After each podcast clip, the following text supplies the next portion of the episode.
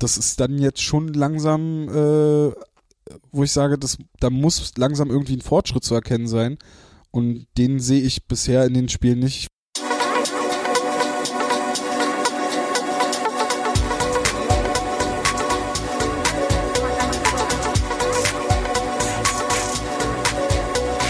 Hauptstadt Eishockey, der Podcast. Jetzt haben wir wieder die Möglichkeit, von vorne anzufangen, wenn wir anfangen müssen. So.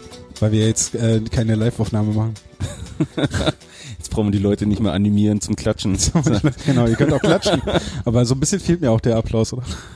Vielleicht können wir da sowas reinspielen noch. Stimmt, ich kann das ja einfach aus der, aus der. Live-Aufnahme rausschneiden. ja, herzlich willkommen zur, was sind wir, 25. Episode für das Hauptstadt Eishockey Podcast. Habt ihr eine Nummer parat, einen Spieler parat? Live Carlson. Ich habe tatsächlich nicht gekickt, siehst du, wie sie Aber Carlson hab. klingt gut, finde ich gut. Ja, Ja. Ja. Genau. Zu denen kommen wir nachher auch noch.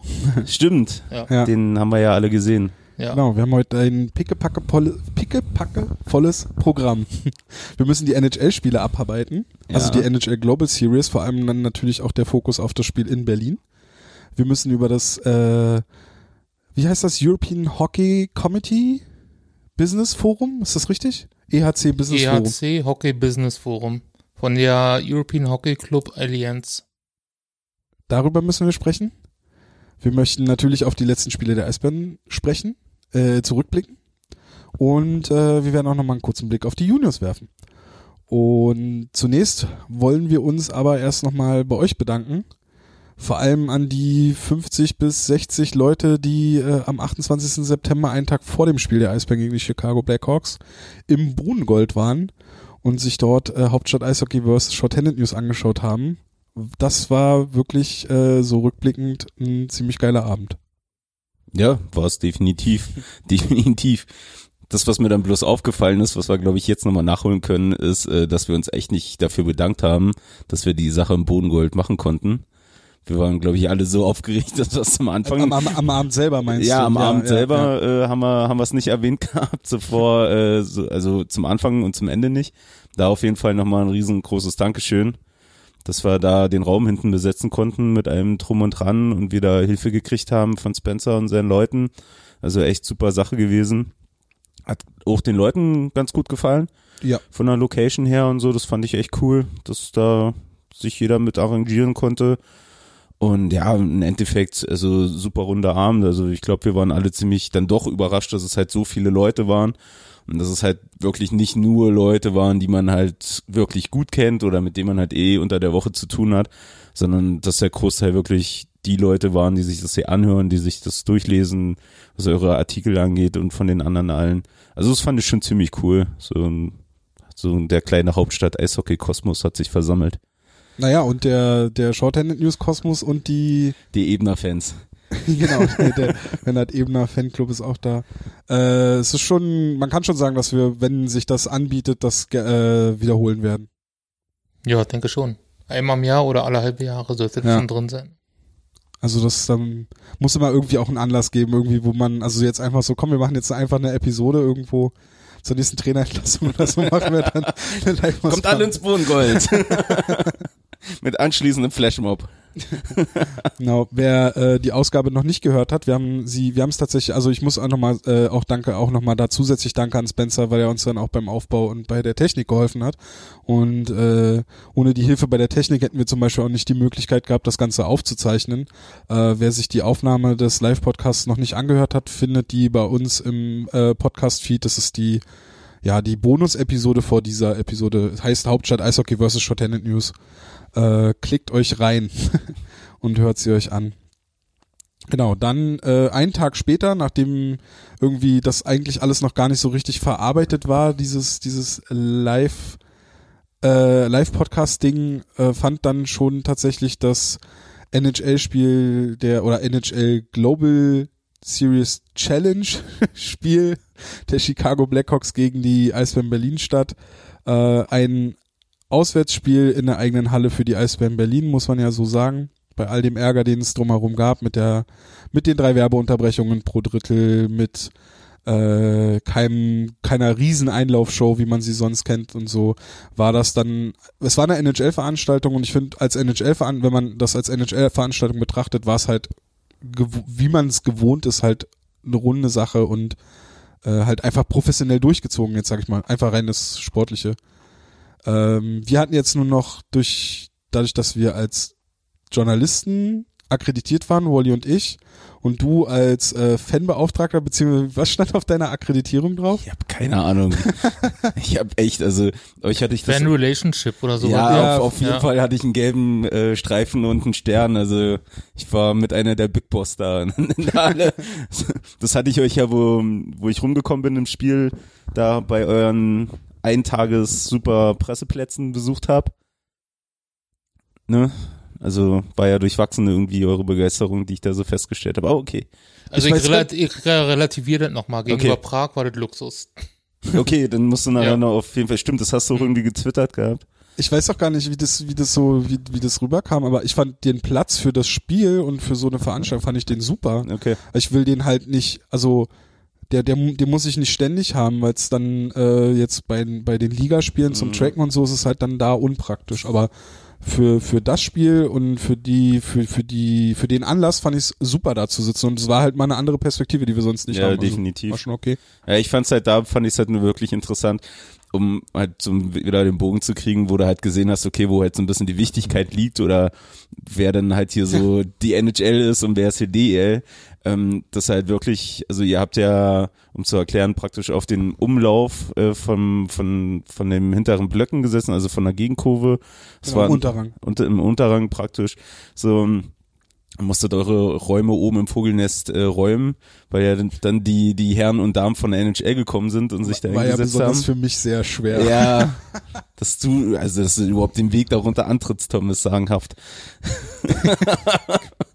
Dich mal wieder dem Volk zeigst, aber okay. ähm, also von daher hast du halt schon gesehen, okay, hier ist die NHL im Haus, hier ist halt was anderes, heute ist hier wirklich Champions League.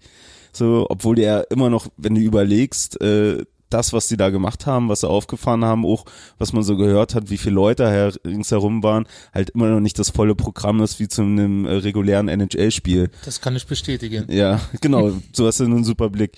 Also von daher, das fand ich schon krass und halt wirklich, das war schon der erste Moment, wo ich ein bisschen lachen musste, halt diese Akkreditierung. Gab es ja natürlich extra Akkreditierung von der, von der NHL, so, wo selbst bei der, bei der Kartenausgabe, die ja nun jeder kennt, hinten beim Presseeingang, halt auch nicht die gewohnten Gesichter der Eisbären gesessen haben, sondern direkt zwei von der NHL, die Von das, Live Nations. Äh, von Live Nation. Oder so. Stream. Die Diese, das ist diese Okay. schwedische Firma, die Ah, okay. da quasi der Veranstalter ist Ja, und die ja. Organisation übernimmt. Ja, aber auf jeden Fall waren das halt auch extra Leute. Ähm, und dann war das halt da farblich alles markiert, wann du wie, wo reingehen darfst und wann darfst du wie und du bist grün und hast kein Sternchen, also darfst du praktisch nur bis zur Tür, dann hast du auch ein Sternchen, dann darfst du, weiß ich nicht, bis unter die Dusche. Also das war schon, war schon echt, war schon echt heftig. Und halt, wie gesagt, die Leute, die dann halt auch unten durch die Katakomben gelaufen sind, äh, wie viel dafür, wie wenig Aufgaben eigentlich da waren äh, war echt krass und man hat auch lustigerweise gesehen, so die, die Hierarchie, wie was aufgebaut ist. Also die Leute, die halt was zu sagen hatten, sind alle im feinen Zwirn rumgerannt und sahen halt wichtig aus. Und die, die, weiß ich nicht, nur fürs Getränke holen äh, da waren, die sind halt in irgendeinem Hoodie und Jogginghose rumgerannt, die sahen aus, als wenn sie gerade aufgestanden wären. Äh, fand ich halt schon sehr interessant. Aber gut, hat man das auch mal mitgekriegt. War, warst du nicht sogar äh, hinten an dem Eingang, als die Blackhawks zum Stimmt, Spiel stimmt, gekommen sind? Genau. Stimmt. Ja, na, ich war mit, mit Holly schon ein bisschen früher da, schon ein bisschen früher drin, weil wir natürlich manche Sachen nochmal ein bisschen extra absprechen mussten.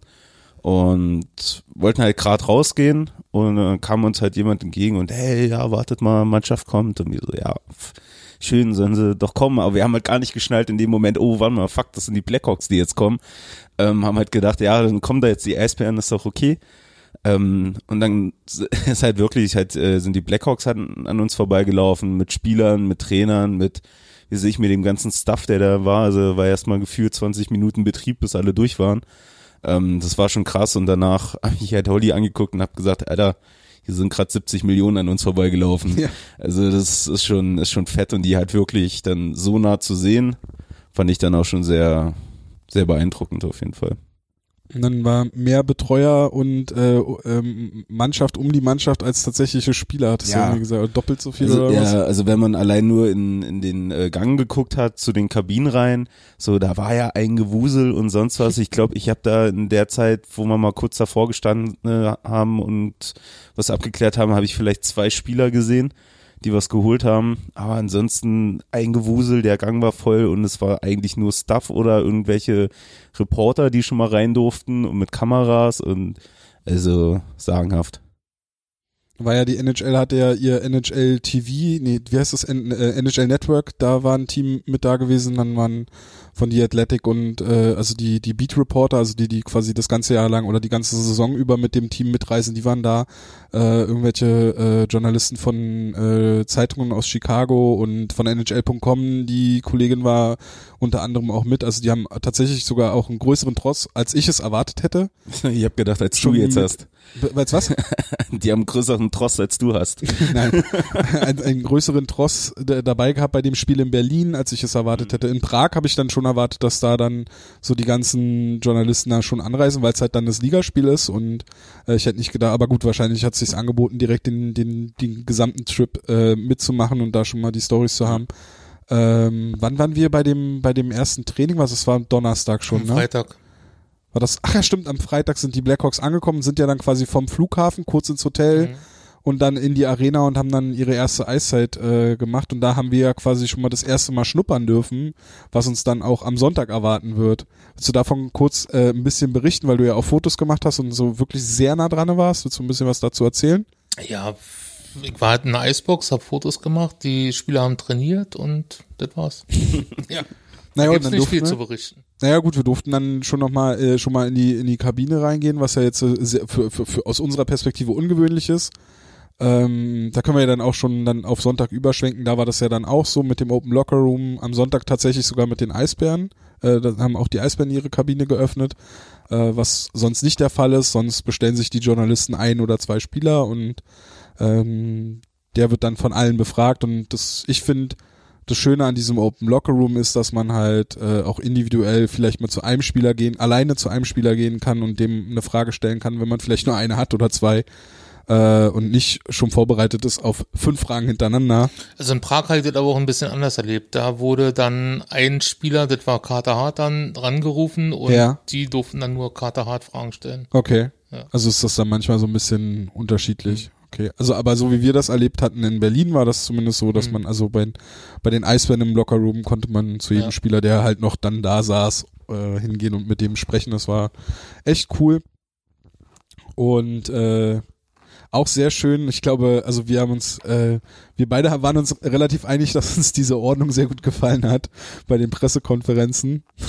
Next one for Coach, last one for Coach, any Ja. more for Coach. Es war ganz straff organisiert, die Pressekonferenzen und es war gewöhnungsbedürftig. Also wenn man hier das Lockere sieht, äh, wo man immer noch ein bisschen den Tweet in Ruhe schreiben kann, dann noch in der Story das alles posten kann in Ruhe und hier ging's zack, zack, zack hintereinander. Ja. Die Fragen, die Antworten. War der, der, der Mediachef der NHL, der stand dann immer vorne, hat dann immer die einzelnen Journalisten aufgerufen, hat dann Mhm. aber auch schon gesagt, nur noch eine Frage und dann war auch wirklich nur noch eine Frage, außer es hat sich vielleicht nochmal irgendwie was ergeben, aber dann, und dann war vorbei und dann war Thanks Coach Okay, krass. und dann hat der Spieler sich verabschiedet und dann hieß es, ähm, so wir, also jetzt nach dem Spiel, äh, als nächstes kommt äh, Alex Nieländer. Ähm, und dann hast du halt da gesessen, hast gewartet, bis der kam und dann ging es halt weiter und dann, ja. Das war echt äh, straff durchorganisiert, genauso wie alles andere drumherum. Also das war, war mal was anderes. Es war, da hat man mal gemerkt, wie locker wir es eigentlich, wie locker wir eigentlich arbeiten Ich, können. ich wollte gerade sagen, eben so, du hast es halt in vielen Sachen gesehen. Also ich glaube, oder andersrum hast du es, glaube ich, viel intensiver halt mitgekriegt, wenn man halt so wie wir, was wir dann irgendwie hingekriegt haben, dass du dich halt so in den Hintergründen ein bisschen bewegt hast. Ich glaube, für den allgemeinen Tageszuschauer äh, war es jetzt nicht so krass der Unterschied.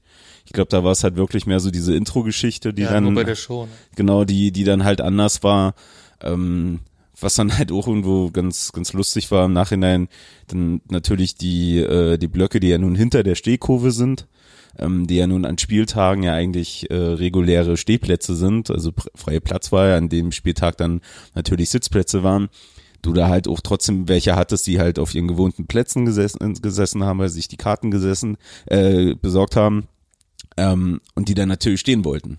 Weil für die war halt kein Unterschied. Das ist hier ein Eisbandspiel. So, was ist denn los?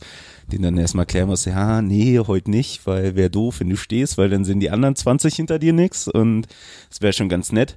Sowas halt, aber auch an dem Punkt, was so Fans angeht, also klar waren viele äh, da, die halt aus anderen Städten gekommen sind, vor allem halt so dem, dem Ostteil der Republik, das war ja absehbar, aber dass man halt nicht einmal mitgekriegt hat, wie sich das irgendwo sich welche in den Wicken gekriegt haben, dass es irgendwo Stress gab oder sonst was. Also es war echt super entspannt. Jeder Ja. hat das Spiel gesehen. War eine angenehme Stimmung. Genau, so es war kein keine Probleme irgendwo. Also das fand ich schon ziemlich cool. Wart ihr überrascht, wie viele Blackhawks-Trikots da waren? Ja, Also- definitiv. Ich habe ja in dem Artikel zu dem Spiel geschrieben, dass es deutlich mehr Blackhawks-Trikots als Oilers-Trikots ein Jahr vorher beim, beim Köln-Spiel war. Und habe auch für mich so versucht, das zu ergründen damit, dass die Blackhawks halt tatsächlich, weil sie ja diese drei Stanley Cups äh, gewonnen haben, was jetzt auch noch nicht so lange her ist, und das so ein bisschen dazu beigetragen hat, dass sie halt auch in Europa eine größere Bekanntheit haben. Dazu halt dann auch noch Spieler, die man gut vermarkten kann, wie äh, Patrick Kane oder Jonathan Taves. Und die auch schon länger in NHL spielen, nicht erst wie ähm, drei Seite seit fünf Jahren.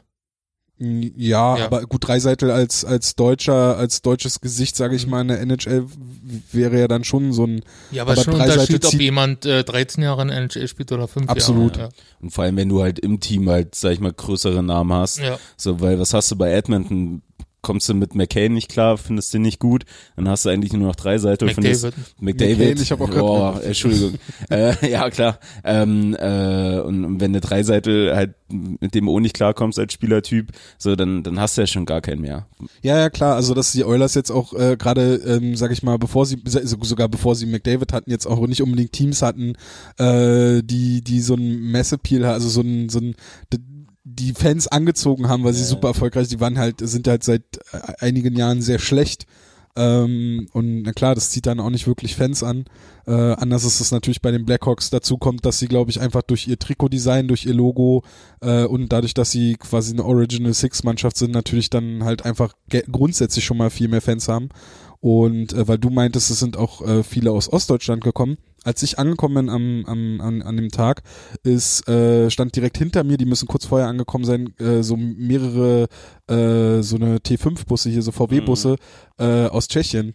Ähm, Und die Blackhawks haben ja immer wieder auch äh, namhafte tschechische Spieler. Ich glaub, der Wie letzte war Dominik Kahun. genau wie Dominik Kahun. Boah, da habe ich echt ganz viele gesehen im Kahun-Trikot. Da habe ich mir gedacht, Leute, Da habe ich kurz überlegt, ob ich so einen Dumm Twitter. Twitter-Thread mache, so Kahun Jersey Count und dann, dass ich immer da Das hat, analysiere. ein, das hat ein Journalist aus Chicago gemacht. Der hat sich so Trikots rausgesucht, Ja, die fotografiert, dazu kurz mit den Leuten gesprochen, woher die sehr kommen. schön. Und ähm, da hat er auch einen Artikel drüber gemacht dann am Ende. Ich kenne nur noch diese Jersey-Foul-Kolumne von äh, Greg Kuschinski, die er früher geschrieben hat, wo er dann immer über so ganz schlechte Jerseys oder halt äh, irgendwelche Nummern- und Namenkombinationen Mhm. so äh, beliebt ist, das halt so 69 und irgendwie so ein Müll halt ähm, darüber sich witzig gemacht hat. Aber so eine Geschichte finde ich cool. Wie gesagt, dann ähm, der letzte größere namhafte war, glaube ich, Marian Hosser, den die Blackhawks im, im Kader hatten. kann sein. Ja. Wird schon passen. Aber dadurch war ich da, also das fand ich auch cool. Das war halt wirklich, so waren locker so 20 Mann oder so, die da Ja, ja. also ausgestiegen sind. Ja klar. Ich sage von daher was, was dann natürlich wieder schwer zu sehen, wo die Leute äh, herkommen. Also ich habe auch welche im Schwenning-Trikot gesehen, ich habe auch welche im Wolfsburg-Trikot gesehen. Ähm, Frankfurt war, glaube ich, auch, hatte ich auch welche gesehen. Also es war schon kunterbunt gemixt, waren schon ein paar Exoten, sag ich mal, für so ein Spiel da. Aber klar, wisst halt auch wieder nicht, wer woher kommt, wenn sie halt alle ein Chicago-Trikot anhatten. Ja. Aber das fand ich wirklich krass. Also, wo ich oben reingekommen bin, du siehst eigentlich schon bei den Sitzplätzen ganz viel Rot, ganz viel Chicago. Wow, okay, krass. Ja. Echt gut. Die haben ja auch, also die haben ja auch, dann waren ja auch laut, dann, wenn, als, als die Blackhawks ihre Tore Ja, ja. geschossen haben und so, die haben ja auch ein bisschen Stimmung gemacht, das hat, äh, fand ich schon cool. Äh, bei der Intro-Show, weil du das vorhin noch angesprochen hast, ich fand ja am besten den Film, die haben ja drei Filme, glaube ich, gezeigt vor dem Spiel. Am coolsten fand ich die Montage, wo sie ähm, die drei Stanley Cup-Siege der Blackhawks immer gegengeschnitten haben zu Meistersiegen von den Eisbären. Das fand ich sehr cool gemacht. Da haben sie dann immer so die Meister, also wie äh, Taves den Stanley Cup hochgerissen hat und dagegen haben sie dann geschnitten, äh, wie die Eisbandspieler mit dem Meisterpokal umhergelaufen sind oder halt von von den Paraden, also bei uns der Autokorso und so. Ähm, fand ich eigentlich äh, sehr schön gemacht und und fand ich von den von der NHL oder von den Blackhawks, wer auch immer das dann da verantwortet hat, fand ich das ein sehr schönes äh, Ding, das so zu drehen, zu sagen, hey, ihr war, ihr habt quasi eure Dynastie gehabt, wir hatten unsere Dynastie, so und damit beide Teams irgendwo auf eine Stufe zu stellen, das fand ich sehr cool. Ja. Wollen wir sportlich was zu dem Spiel sagen? Ja, wir haben alle gesehen, was Darm kann. also generell, also ich fand halt generell von, vom, vom Team her, hast du halt schon mitgekriegt, auch vor allem von, von den Leuten, die halt mal drüben gespielt haben, wie sich, wie, wie ein Shepard fand ich halt doch schon sehr präsent. Ähm, dass da so ein bisschen mehr Ehrgeiz schon da war. So, also, dass das für die jetzt auch nicht irgendein so Larifari-Spiel war. Ähm, dass sie schon Bock hatten, dass sie schon wollten. Sich vielleicht, und sei es einfach nur, sich nicht komplett zu blamieren und hier vielleicht irgendwie fast zweistellig vom Eis zu gehen. Ähm, wenn es nur das war, aber im Grunde war es halt ein gutes Spiel, schöne Highlights gehabt und ja, rundes Ding, alles gut. Ich fand, ähm, dass es so ein paar Situationen gab, wo so eine kleines bisschen Härte reinkam, kann ich, fand ich ganz interessant. Es gab, ähm, jetzt fällt mir der Name gerade nicht ein, na den Check äh, gegen Lukas Reichel, wo der Spieler dann mal ein paar nette Worte von Maxime Lapierre bekommen hat im Nachhinein. Ja. Äh, PC Labrie hatte so ein, zwei Situationen, wo man dachte, na, der hat jetzt aber, der kriegt grad Bock.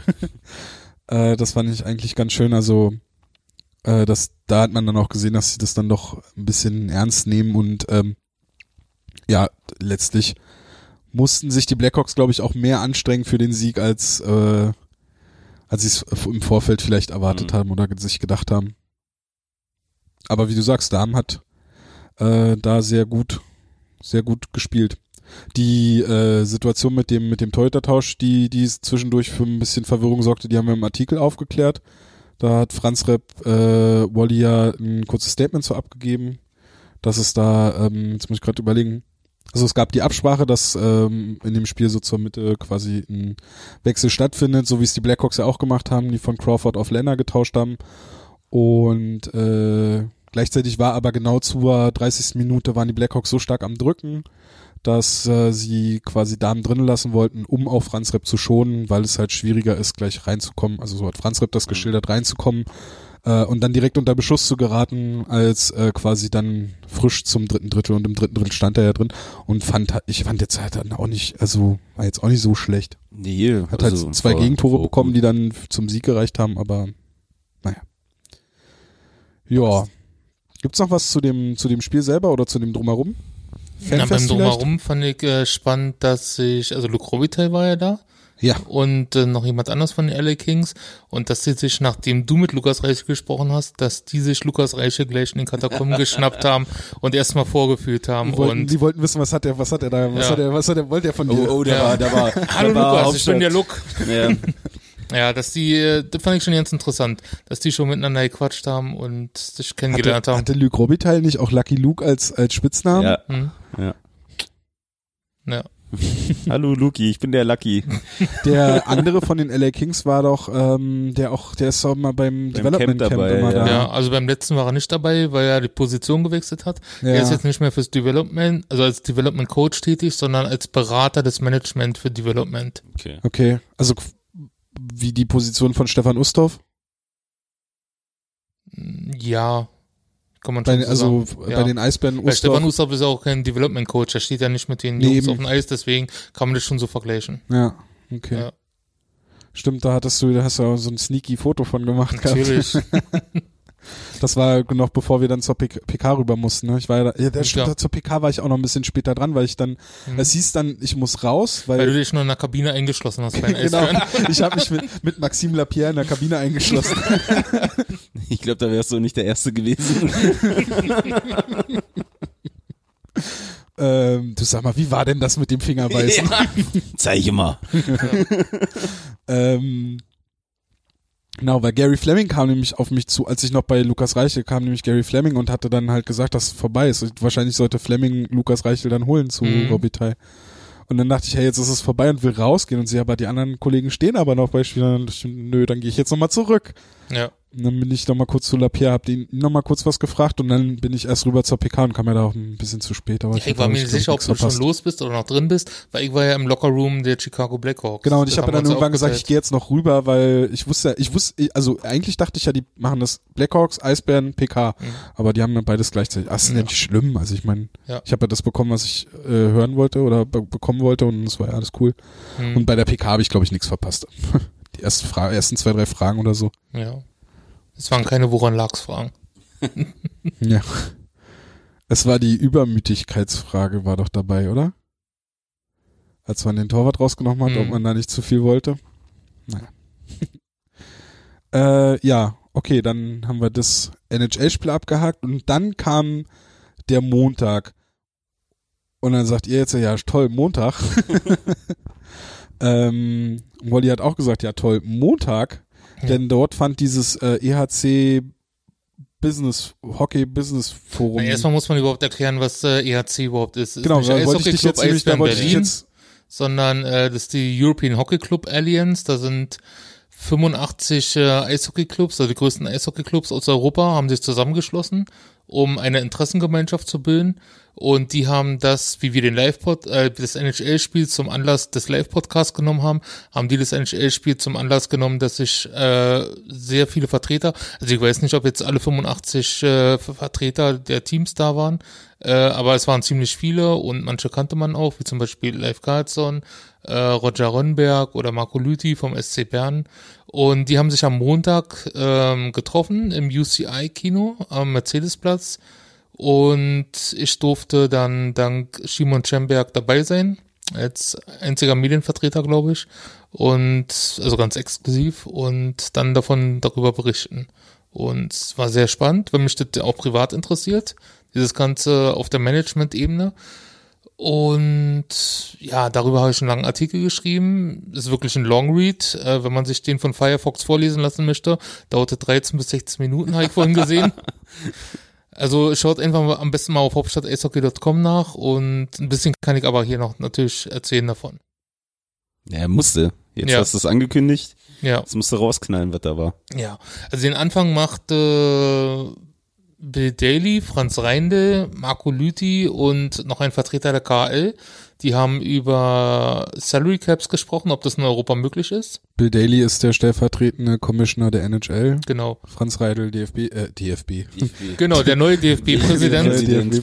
DB-Präsident. hm, Guidius Braun war auch da. Ich wollte das nur nochmal ins, also gerade bei Bill Daly, der Name ist, glaube ich, vielleicht nicht so ganz gängig. Ja. Wer nicht beim Live-Podcast war, weiß nicht, wer Bill Daly ist. Die, äh, Franz Reine und Bill Daly hatten sowieso ein straffes Programm. Die sind dann früher abgehauen und waren am Abend schon wieder beim Spiel in Lausanne in der Schweiz. Ja, schöne Reisegruppe. Ja. Jedenfalls erstmal haben die über Salary Caps gesprochen, ob das in Europa möglich ist. Bill Daly hat referiert, äh, wie das, wie der Salary Cap, das, dieses kranke System, was sie vorher hatten, äh, geheilt hat, dass die nicht mehr als, damals waren es dann 74 Millionen Dollar ausgeben pro Team. Und dann waren sich alle einig, dass in Europa nicht möglich ist, sowas zu machen, rechtlich.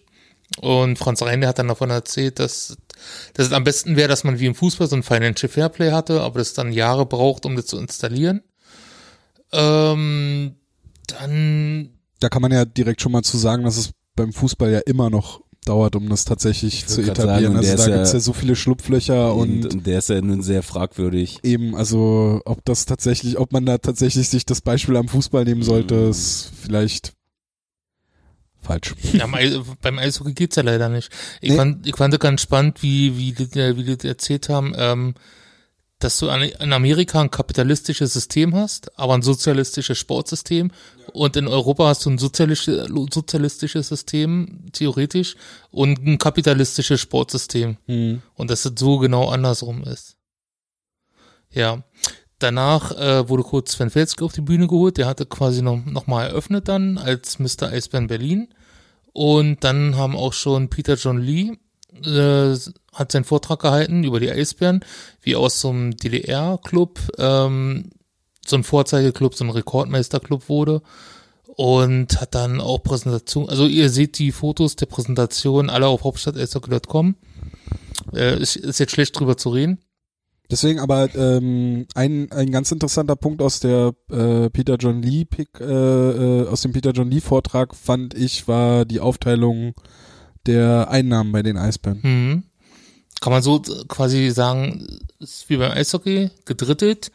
Äh, ein Drittel Sponsorship, ein Drittel Ticketing und dann ein Drittel Hospitality und Merchandising. Also Der ganze Kram drumherum. Genau, Hospitality und der kleine Kram darum. Also mich hat wirklich überrascht, wie viel oder wie wenig äh, Merchandising-Einnahmen dort mit reinfließen. Ja. Und wie viel äh, Sponsorship und Ticketing. Das ist quasi zwei Drittel der Einnahmen ausmacht. Aber dadurch äh, kann man vielleicht dann einfacher verstehen, warum dann auch die Drittelpause, jede Strafe des Gegners, warum die Trikots so voll geklatscht sind mit Werbung und so, wenn das halt ein, einer deiner zwei Haupteinnahme, de, einer deiner zwei Haupteinnahmequellen sind, dann versuchst du natürlich die Kuh so sehr zu melken, wie es nur geht. Ja, klar. Ich sag mal, dass du da halt mit Merch hast, ist ja normal. Wenn du es halt wieder siehst, halt mit, mit dem Chicago-Spiel. Also in Chicago kannst du nicht zwei riesengroße Stände aufbauen mit äh, Eisbären-Klamotten, wo irgendwie 200 Leute davor stehen und dann halt ein Eisbären-Trikot kaufen.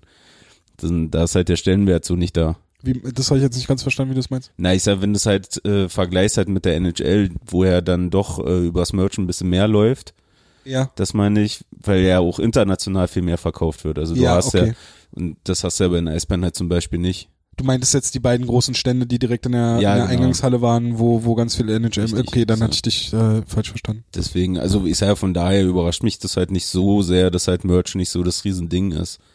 So, weil, wo wir es halt verkaufen, das ist halt hier in Berlin, dann der eine oder andere, wenn sie halt mal hierher kommen und sich dann mal was mitnehmen. Und das war's halt schon eigentlich.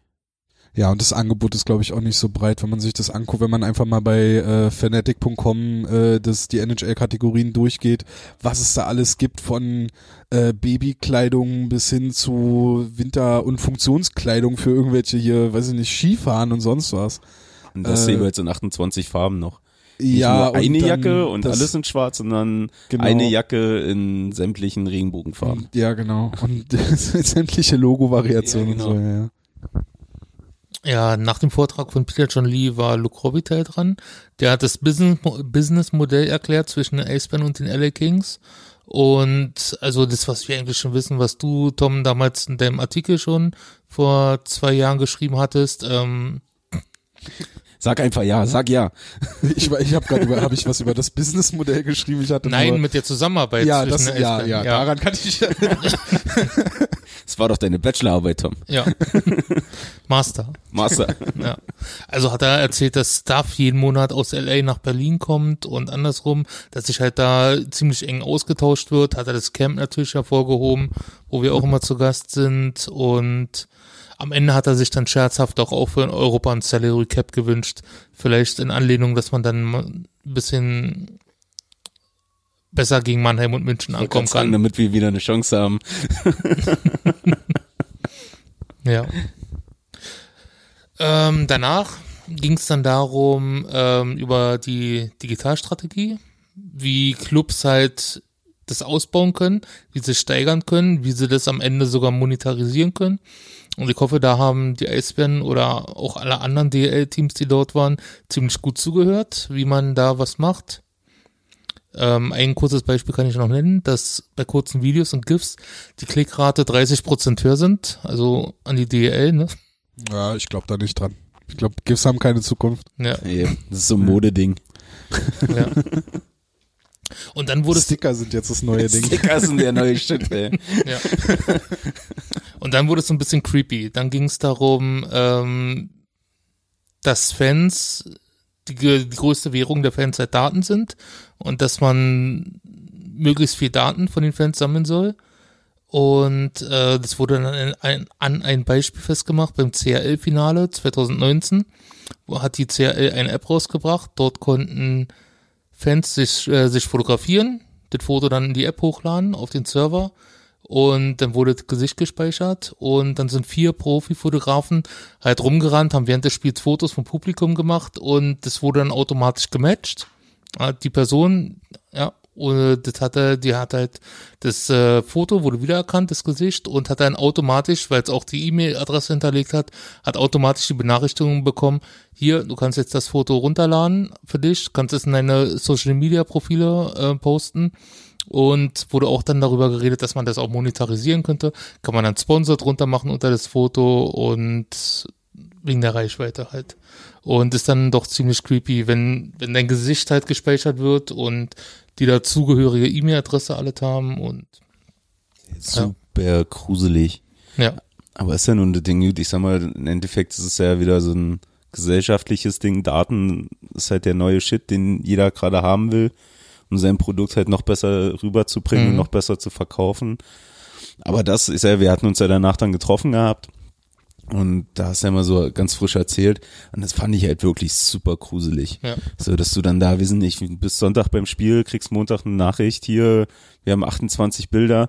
Und dann, wenn es halt wirklich so ist, nicht nur dieses, du kannst sie jetzt posten, aber halt nicht dieses, äh, möchtest du, dass wir das irgendwie weiterleiten, also dass du irgendwie noch eine Möglichkeit hast, zu sagen, okay, nein, ich möchte nicht, dass ich hier für XY Firma jetzt hier mein Gesicht hinhalte, Mhm. äh, sondern dass du da halt echt komplett, ja, du bist halt ohnmächtig, du musst es halt hinnehmen. So, klar, ist eine öffentliche Veranstaltung, steht auf jeder Karte, bla bla bla. Aber das finde ich halt schon echt ziemlich krass. Hm. Ja, also da hat noch ein Vertreter von der KL am Ende über Big Data geredet Mhm. und da war das auch ganz krass. Also, äh, dass es dann eine Fan-ID gibt, wo, wo die Fans anonym quasi gespeichert werden. Und wenn, also, und ich glaube, das wurde am Beispiel von Pavel Datsuk festgemacht. Wenn du halt ein Pavel Datsuk-Fan bist und das ist in deiner Fan-ID hinterlegt, dass du dann, wenn du auf die KHL-Website gehst, gleich Werbung von den Team bekommst mit Trikots von Pavel Datsuk Mhm. und so weiter. Also, das ist halt schon krass.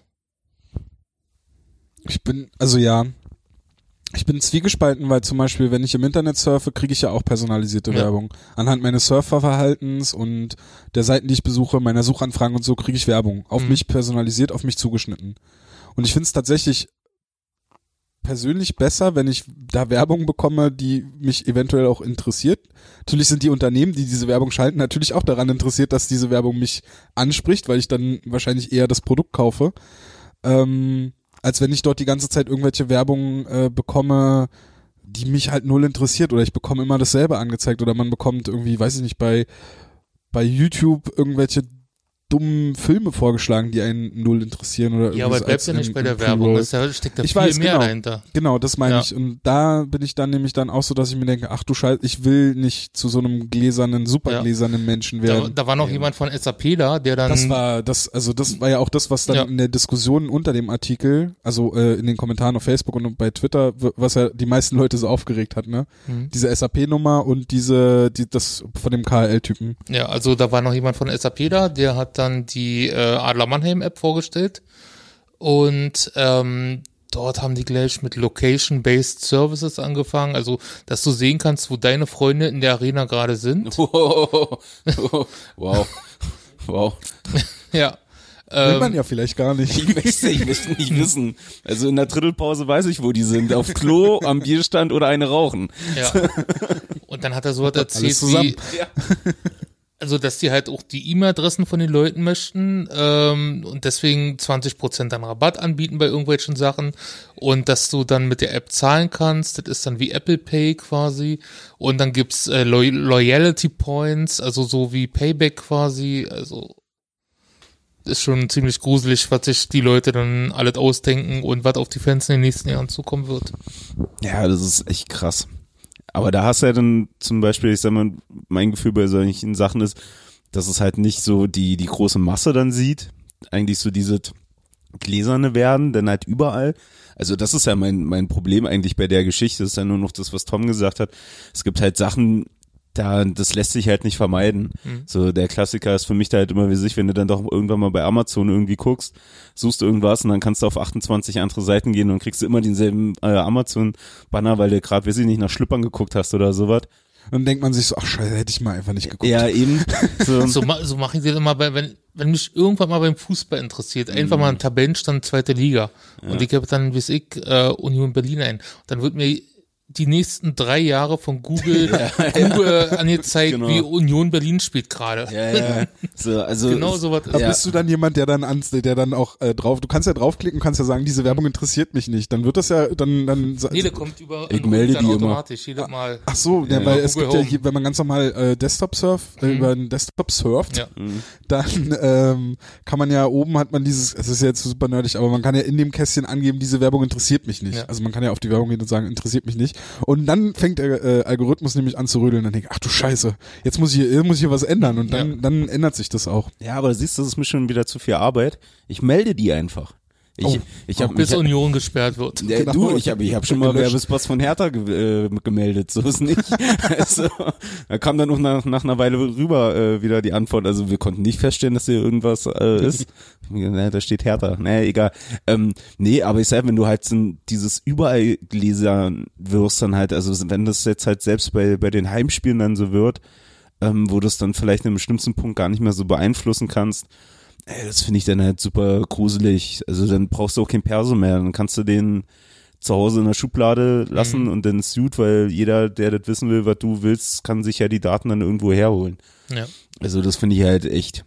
ist halt die Frage, was mit den Daten auch passiert. Ja, ne? da, davon mal Also es ist ja nicht so, dass sie die, also die machen das ja nicht äh, so äh, mit dem sozialistischen Gedanken. Wir brauchen, wir wollen eure Daten, um euer Stadionerlebnis zu verbessern. Natürlich bewerben die das so. Die wollen natürlich wissen, wie verhältst du dich in der Arena, welche Wege läufst du und sowas. Natürlich ist es für die interessant, um da vielleicht auch Dinge zu optimieren, aber die Optimierung soll ja dann so stattfinden, dass du äh, gehen wir mal in der Mercedes-Benz Arena, da gibt's ja viele Strecken, wo einfach auch kein Stand ist, wo man Getränke oder was zu essen holen kann.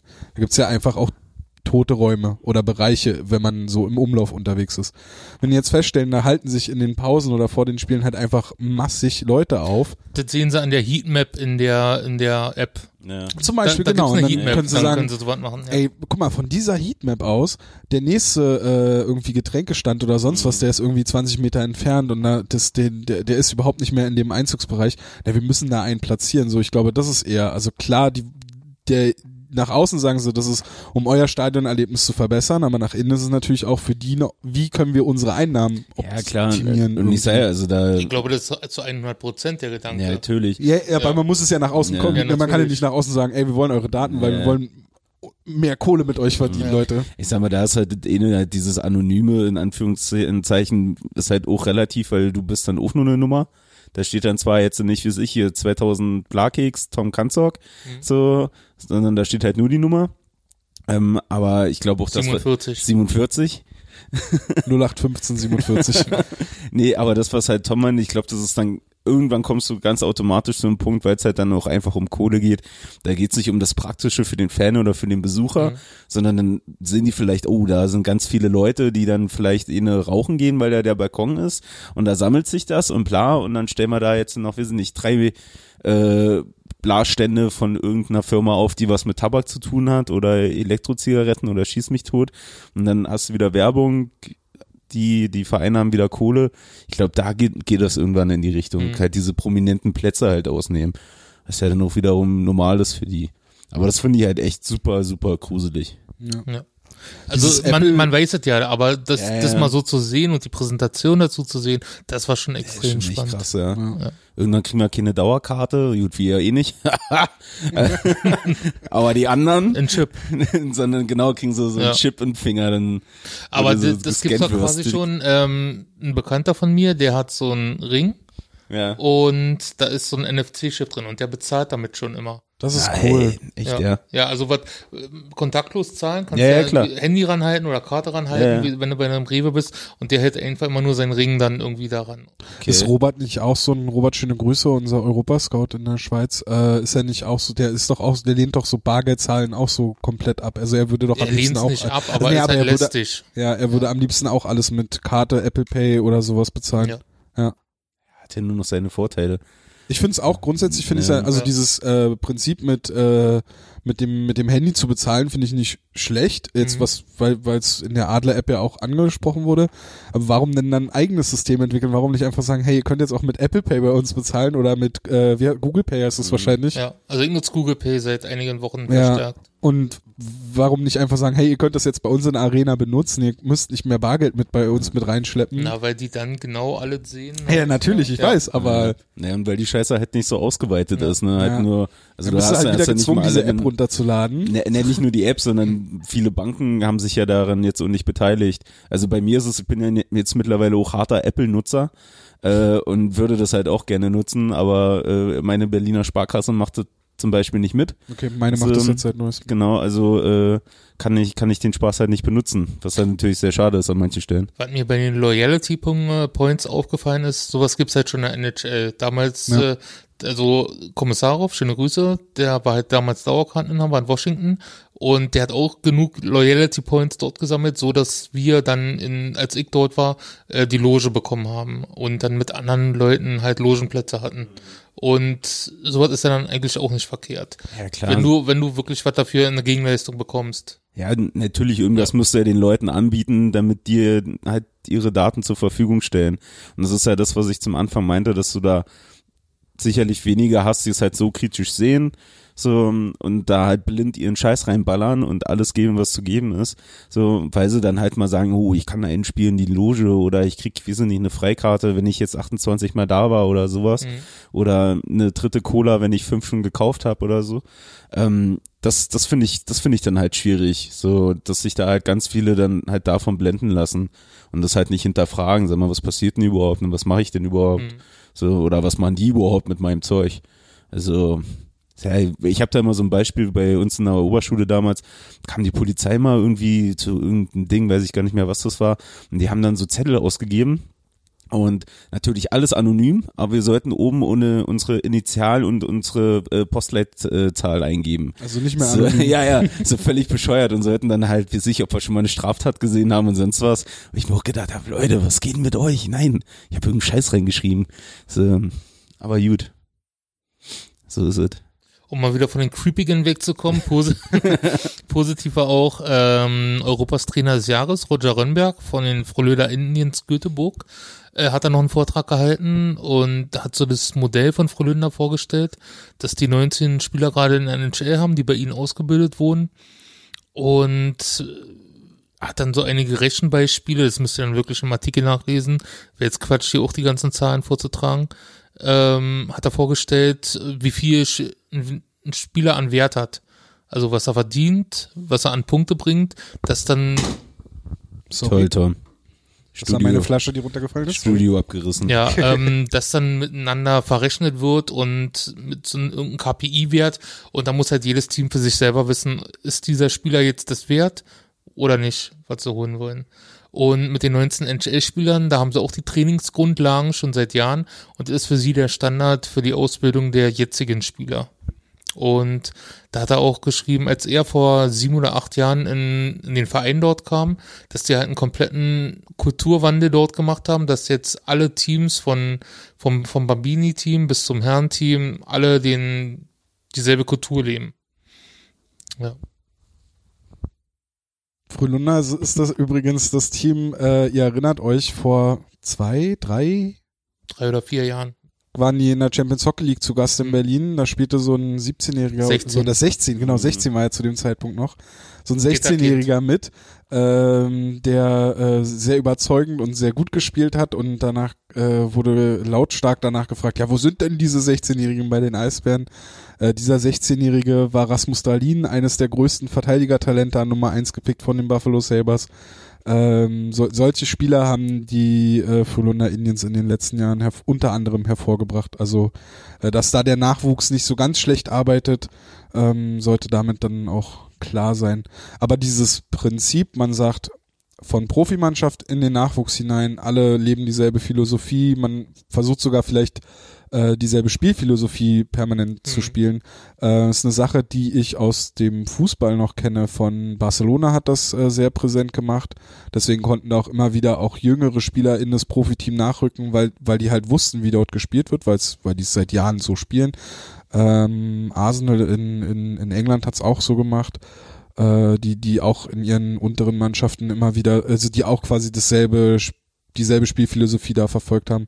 Also es ist eine Sache, die man sich da scheinbar abgeguckt hat, die ich aber grundsätzlich nicht verkehrt finde. Ja. Also die ich sogar sehr richtig finde und vielleicht bei den Eisbären schwierig umzusetzen. Oder sch- aber man könnte zumindest schon mal zwischen DL, DNL, dass man seine nächste Generation schon mal hatte Stefan Ustorf im Rahmen des Development Camps diesbezüglich mal gefragt, als wir ein längeres Gespräch hatten, äh, wie das möglich ist, ob das, ob das hier zwischen DL und DL2 auch so passiert, äh, ob man da sich das so irgendwie dieselben, na, ja, wie du sagst, Spielphilosophien, ob man sich das da aneignen kann, meint er, ist eher schwer, weil die Trainer haben dann doch eigene Köpfe. Ja, da ist glaube ich, mehr dann so das Thema innerhalb vom, vom Berliner Organisation, sag ich mal, also mit den Juniors zusammen das halt zu machen. Aber selbst da ist es, glaube ich, auch vom Standpunkt, äh, Standort unabhängig, brauchst du natürlich auch die Leute dazu, die das halt rüberbringen. So, um, vor allem die es halt verständlich rüberbringen, die auch dazu stehen und das halt, halt natürlich auch so spielen lassen. Ich glaube, das ist halt immer die Gefahr und dass du dann da wirklich durch die Bank weg alles Trainer hast, äh, die damit einverstanden sind und das halt auch stur durchfahren. Ich glaube, das ist halt wirklich mit einer der größten Herausforderungen. So, also das Spielen ist ja das eine, die Spieler kommen ja dann so oder so und dann aber dass halt auch die Trainer dafür hast. Ja, und du musst ja erstmal diese Philosophie geben. Also du musst dir tatsächlich, du musst tatsächlich erstmal dich hinsetzen und sagen, so das ist unsere Spielphilosophie, so dafür wollen wir stehen und das soll äh, von oben nach unten quasi äh, so soll, soll, soll uns darstellen. Ich weiß jetzt auch nicht, wie das bei Frau Lindner ist, ob das wie in Berlin, ob das zwei Vereine quasi sind, einmal der Hauptverein und einmal eine abgekoppelte GmbH quasi auf Schwedisch, oder ob das wirklich zusammengehört alles. Das werden wir sicherlich äh, in den nächsten Tagen per Kommentar erfahren. Aber ich glaube schon, dass das Ich eins es- ist. ich glaube auch, weil, aber ich bin mir dann auch weil nicht wenn man sicher. schaut, wie heißen sie, Wexjö, die jetzt immer beim beim äh, Schülercup dann halt immer dabei waren. Du meinst beim Hockey's Diversity Cup? Ja, genau das. Ähm, also beim Schülercup dabei waren und da war ja nie irgendwie dahinter, wie ich jetzt hier Juniors oder Young oder Mhm. sonst was du ja so in, in Deutschland viel hast. Ich glaube, das wird halt schon wirklich eins sein. Das kann, kann ich mir halt schon so vorstellen. Mal schauen. Ja. Ich weiß noch einen, noch einen kurzen Punkt. Ich weiß, dass die äh, Detroit Red, Red Wings ähm, in ihrer erfolgreicheren Zeit haben das zum Beispiel so gefahren, dass die ähm, zumindest zwischen ihren äh, Farmteams, also AHL und äh, ECHL damals noch, äh, dass sie dort Spieler hatten, die quasi äh, die nicht in der NHL gespielt haben, also Spieler, die in den Farmteams gespielt haben, haben in den Farmteams schon die Rollen gespielt, die sie dann später quasi auch in der NHL spielen sollten. Sprich, wenn sich im NHL-Team äh, irgendwie ein dritte Reihe Spieler, zwei Wegespieler verletzt hat aus der dritten Reihe, dann haben sie geguckt, okay, wir haben in der AHL in der dritten Reihe den Spielertypen, wir holen den, der spielt auch in der NHL genau die Position.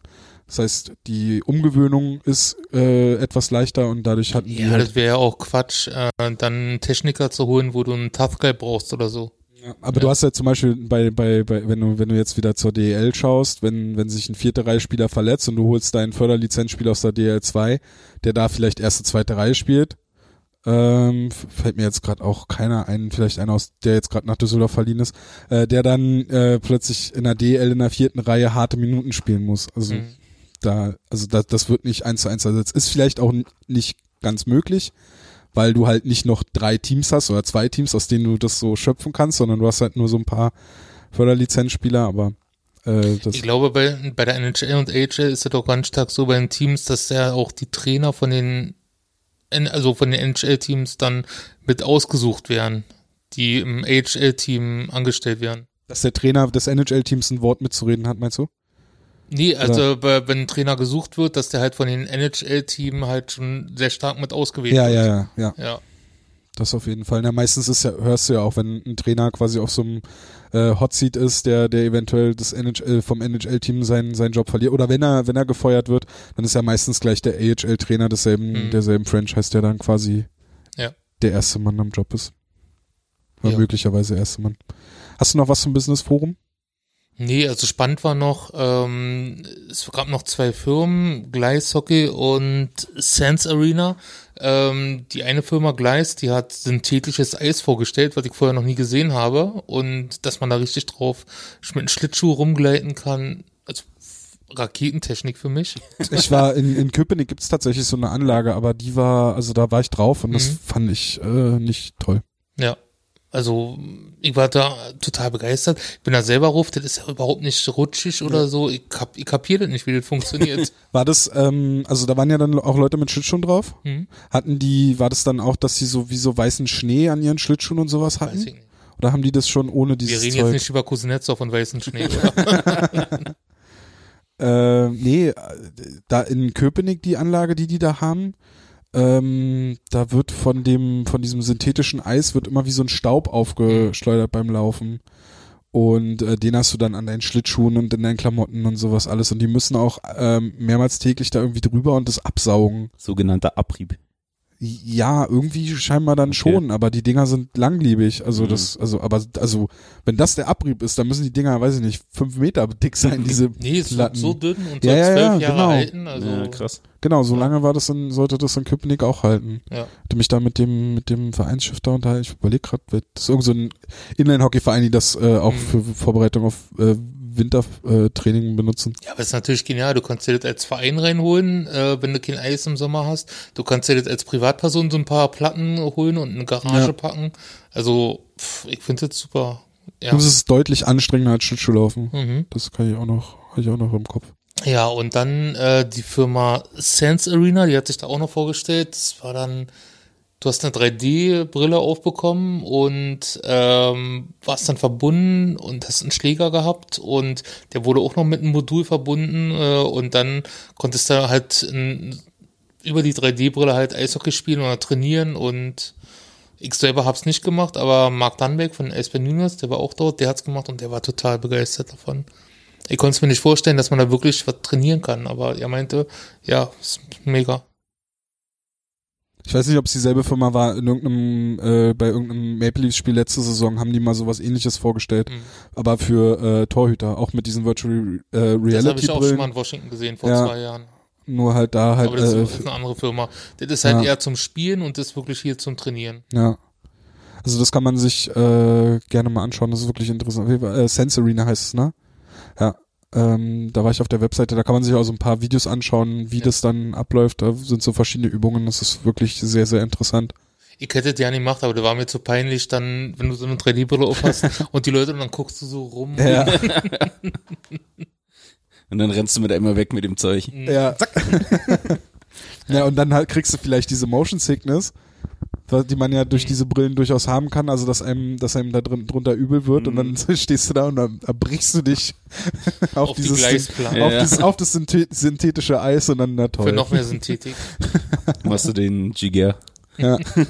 Ja.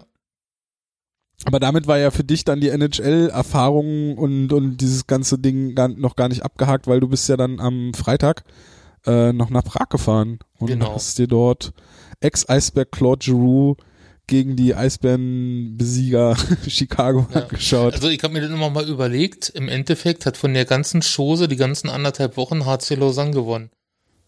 Also Chicago hat gegen die Eisbären gewonnen, Philadelphia hat gegen Chicago gewonnen und Lausanne hat gegen Philadelphia gewonnen. In der Kreuztabelle ganz weit vorne auf jeden Fall. Ja, Definitiv. Also, ja. Also Lausanne in die NHL. Willst du erstmal kurz was trinken und wir überbrücken kurz oder? ihr könnt so viel überbrücken, wie ihr wollt. Also überbrücken wir mal, Flo. So, da war das Spiel. Hast du das überhaupt gesehen gehabt? Dann das Spiel in Prag. Also ich habe es mir über The Zone angeguckt.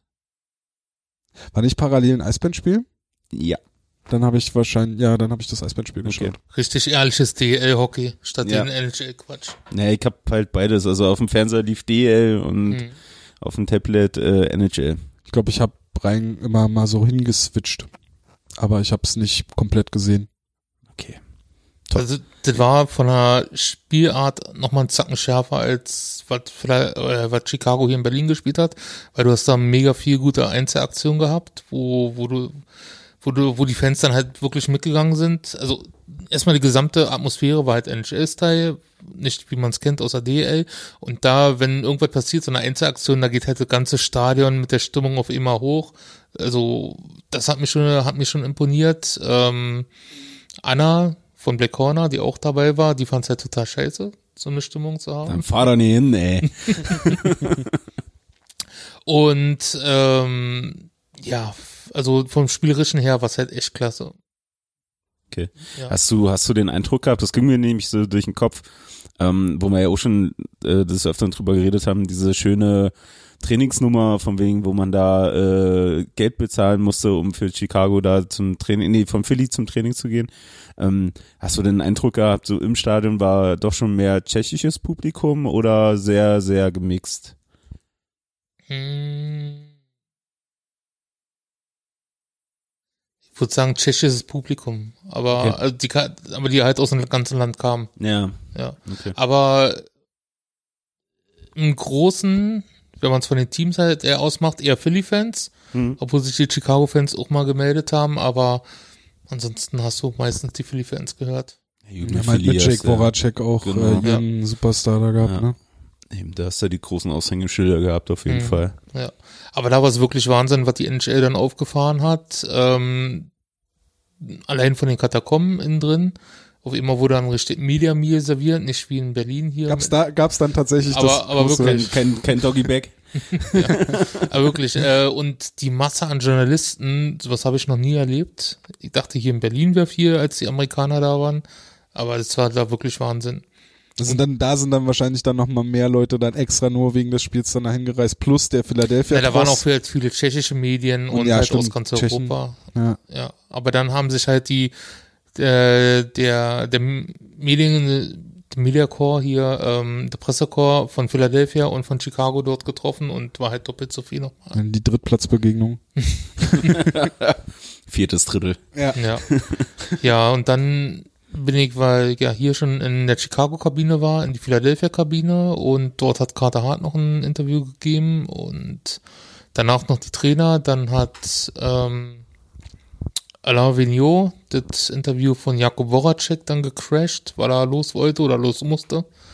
Und aber die Bedingungen in der Arena, also allgemein die Arena fand ich jetzt nicht so toll, obwohl die auch nur vier Jahre älter ist als die Mercedes-Benz Arena. Ja, aber es ist auch diese O2 Arena heißt die ja noch. Genau, ne? O2 Ja, Arena, okay. Ja, ist das nicht weil, auch sogar eine Anschutzarena? Ja. Das war schon ziemlich komisch, dass es dort nur für die amerikanischen Kollegen Pressearbeitsplätze gab und alle anderen saßen halt so auf, also wie normale Zuschauer auf ihren Plätzen und mussten, wenn sie was schreiben wollten, dann halt danach kleinen Pressearbeitsraum was schreiben. ja, auf so stinknormalen Sitzplätzen halt. Mhm. Okay. Ja. Ja, so hatte ich es ja damals, hatte ich euch bestimmt schon mal erzählt, wo ich äh, damals mit äh, meinem Vater und mit Olli Koch auf dem Prag war, wo die Rangers da gespielt haben gegen. Hab ich noch nie von gehört. Ja, ne? Hab Die ich, Geschichte. Habe ich, glaube ich, noch nie erzählt. Aber da war es ja ähnlich, weil ich war ja offiziell dann halt als Fotograf angemeldet und die beiden haben halt oben gesessen, aber auf diesen Presseplätzen und ich halt unten. Also super Plätze, brauche ich mich nicht beschweren. Also Unterrang, Mitte, alles cool. Aber dann hast du halt zwei Reihen wirklich die Fotografen gehabt mit ihren Linsen vorne, die so einen halben Meter Mhm. lang sind und sonst was. Und ich saß halt mittendrin mit meiner kleinen Digitalkamera. So, Immer noch nachziehen genau, den Film. So, und machst halt so Fotos und links und rechts so, also, klick. Okay, cool, hey, danke. So wurde ich auch ganz schief angeguckt. Aber hey, waren super Plätze. Mhm. Aber von daher kannte ich so, so eine äh, kleine Idee, was du meinst. Ja. Und klar, wenn du da schreibst, ist es ja mega beschissen, wenn du da nix hast. Ja, also gerade wenn du am Ende des Spiels irgendwie einen Text abliefern musst und dann Ja. Laptop auf den Schoß hast und so. Schwachsinn, ja. Also das war wirklich schon krass. Ich, also ich glaube zur Weltmeisterschaft, da bauen die das auch um, dass dann mehr Pressearbeitsplätze Mhm. sind und dass denen das halt für ein Spiel zu blöd war. Ja, das kann sein. Ja.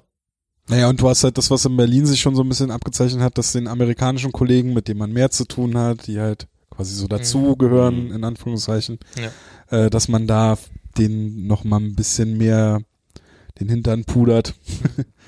Und ja, die europäischen Kollegen sind halt auch da. Ja. Also auch Ja. für die europäischen Kollegen ist es ein Auswärtsspiel zu Hause, so nach Ja. dem Motto, ne? Äh, weil es letztes Jahr in Köln die Diskussion so oft gab zum Merchandising. Merchandising gab's da beim Spiel. Konnte man sich alle kaufen, was man wollte.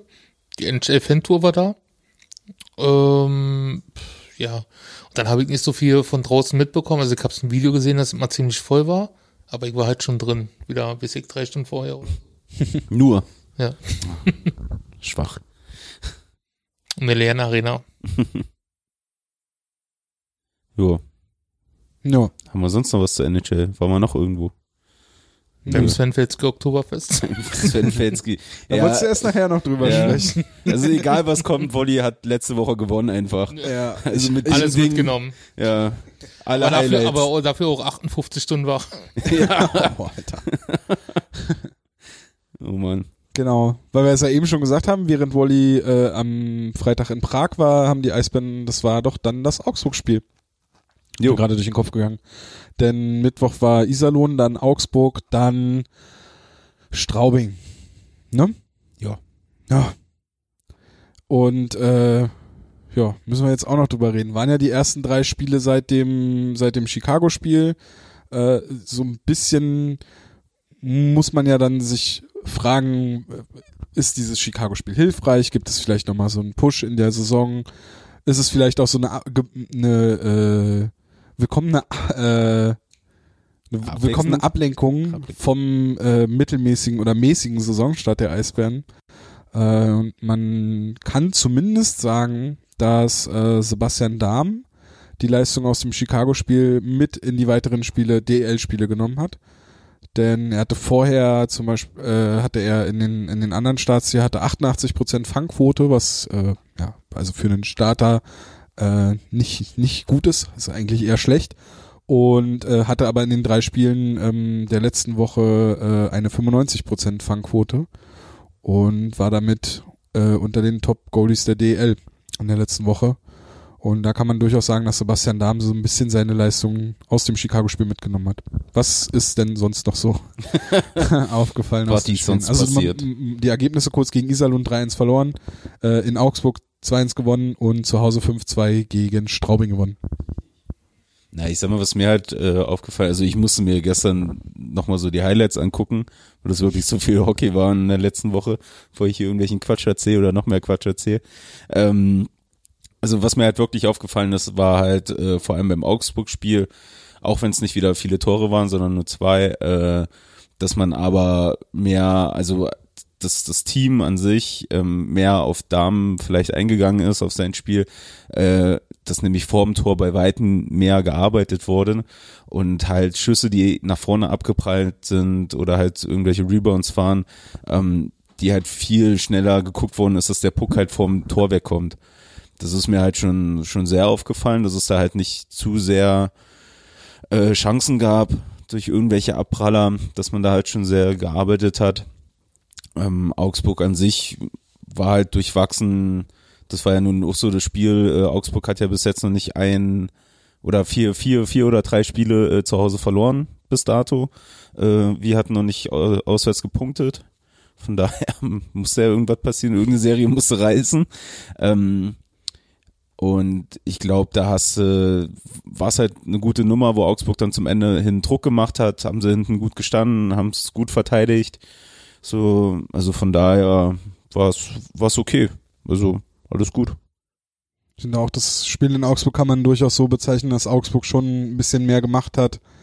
Die Eisbären aber mit der äh, 2-0-Führung, die, die 2-0-Führung dann mehr oder weniger nach Hause gebracht haben, dem, dem Druck zum Schluss hin äh, standgehalten haben und, und äh, ja, da die drei Punkte mitgenommen haben. Lukas Reichel hat in dem Spiel getroffen und äh, James Shepard, die beiden Top-Torjäger der Eisbären aktuell, ist jetzt vor der Saison wahrscheinlich auch nicht erwartet.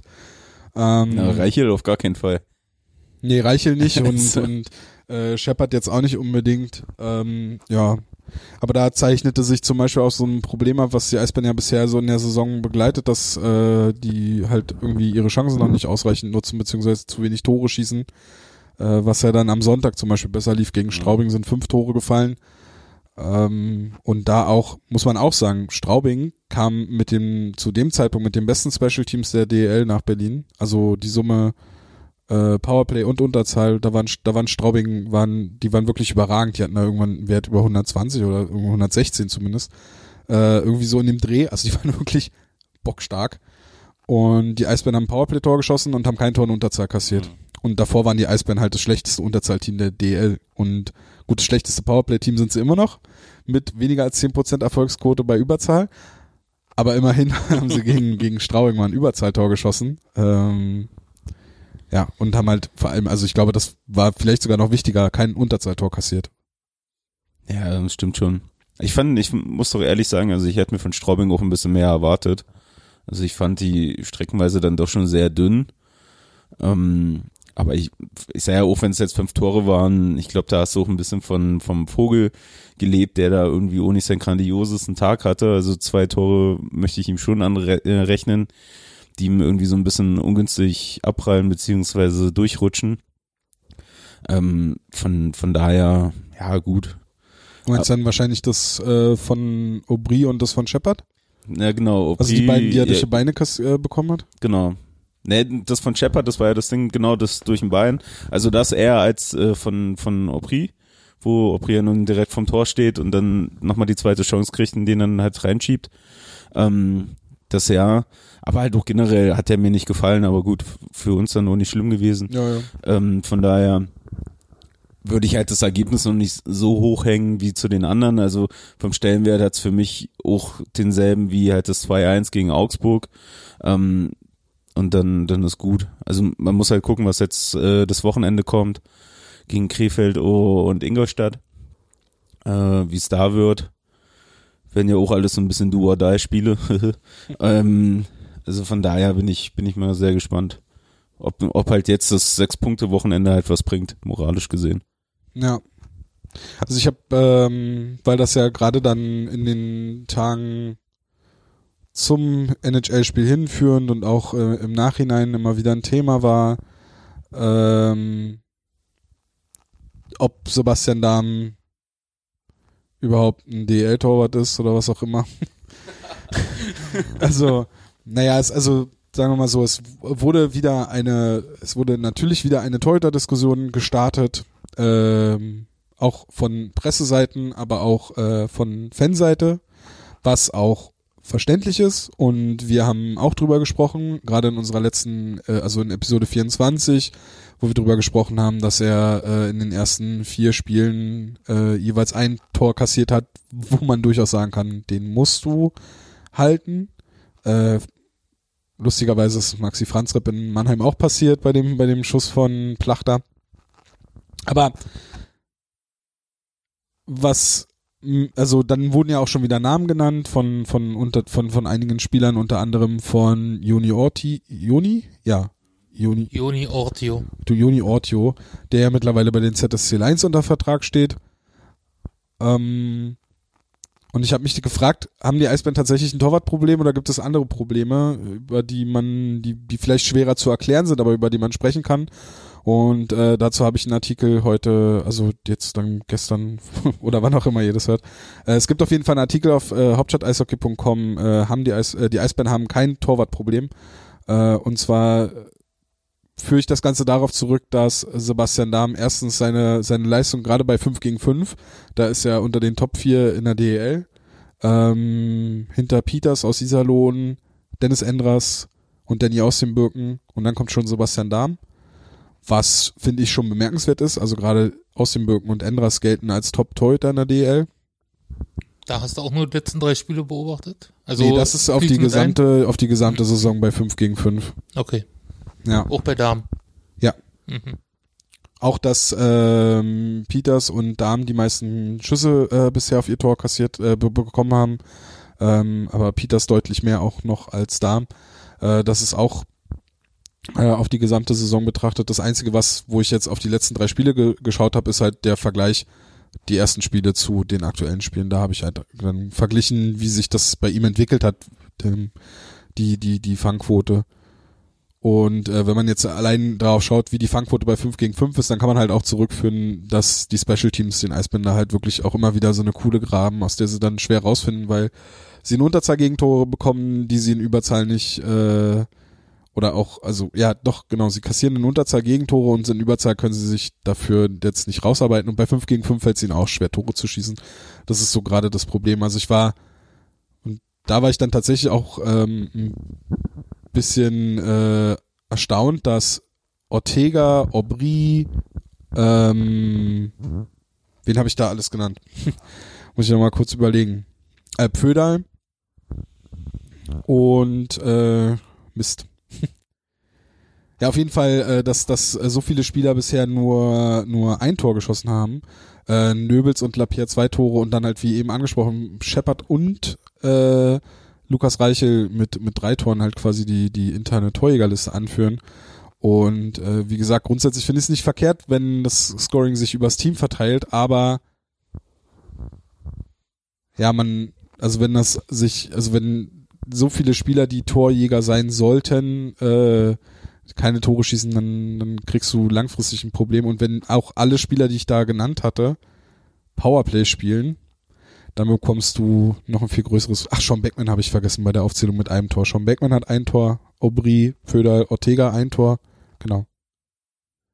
Und äh, die spielen alle Powerplay. Und zeigt dann auch wieder, wie ungefährlich das Powerplay ist. Ja, klar. Ich das, das sieht man oder kennt man ja schon so, äh, ohne dass man jetzt so tief in, in die äh, Statistiken eintauchen muss. Ich sag mal, vor, vor den drei Spielen, was hatten wir da? Elf erzielte Tore? Äh, das ist ja jetzt, ist ja, ja nichts. Also für, für, für die, für den, äh, was war es da, fünften, sechsten Spieltag, also das ist ja nichts mit elf Der Toren. McQueen fast mehr. Ja, eben. Und der spielt in Schwenning. ähm, Aber da siehst du auch, was, was in Schwenningen abgeht, wenn die nicht mehr im Powerplay treffen. Ja, ja. Ne? Nee, aber, aber ich sage ja klar, und das sind eigentlich die Punkte. Also klar, es war Darm jetzt äh, vom, vom, vom letzten Wochen mal abgesehen, war er sicherlich auch ein Faktor, warum es so läuft, wie es gelaufen ist. Aber jetzt halt wirklich nicht der größte, weil wenn du vorne keine Tore schießt, dann brauchst du dich halt nicht wundern, dass du halt auch mit ein oder zwei Gegentoren dann halt auch einfach verlierst. So, und mit irgendjemandem hatte ich dann auch äh, über der Woche, äh, unter der Woche drüber geredet, halt so eine Leute wie Opri, der wieder sehr schwer irgendwie vorwärts kommt mit dem Scoren. So, äh, von dem Ortega habe ich mir jetzt eigentlich nicht erwartet, dass der eine 50-Punkte-Saison spielt, muss ich ehrlich sagen. Nein, aber du hast sicherlich mehr erwartet als das, was bisher da Ja, natürlich. Aber da fallen halt genau die Leute äh, rein, die du halt genannt hast. So, die ja nun deine Scorer sein sollen. Und wenn die halt nicht scoren, dann, dann bringt's ja halt nichts. So, das ist dann vielleicht wiederum das Gute für Reiche, gerade dass es halt bei ihm läuft und er halt da auf seine Tore kommt. Weil würden halt die fünf, sechs Namen halt scoren, wie sie scoren sollen, dann wäre es bei ihm vielleicht jetzt nicht unbedingt mit dem Topscorer-Helm gerade. Ähm, Ich glaube, nächste Woche, ist, also jetzt am Wochenende ist wieder Shepard. ja, okay. Ich glaube, der hat eine Vorlage mehr. Ein bisschen müssen sie das Gitter, müssen das Gitter nochmal umschrauben. Ja.